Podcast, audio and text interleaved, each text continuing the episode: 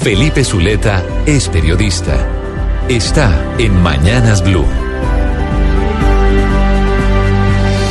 6 y 26 minutos de la mañana. Y recordemos eh, aquel julio de 1997 en Mapiripán, en donde sus habitantes vivieron días de terror por cuenta de una de las peores masacres que ha vivido el país. En aquella oportunidad, las autodefensas asesinaron al menos a 200 personas. Pues hoy, tristemente, tenemos que volver a hablar de Mapiripán, en el sur del departamento del Meta, en donde al menos seis personas fueron asesinadas, al parecer, el lunes en las horas de la tarde.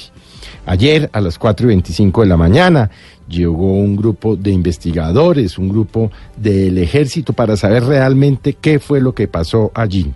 Esta zona ha dicho el personero del municipio y los habitantes, se ha incrementado, allí se ha incrementado la presencia de miembros de las disidencias de las FARC. Pero nuevamente tenerse que levantar con una masacre, con un asesinato en el municipio de Mapiripán que creyó haber superado las épocas de violencia. Pues hoy, lamentablemente, debemos registrar que seis colombianos fueron asesinados.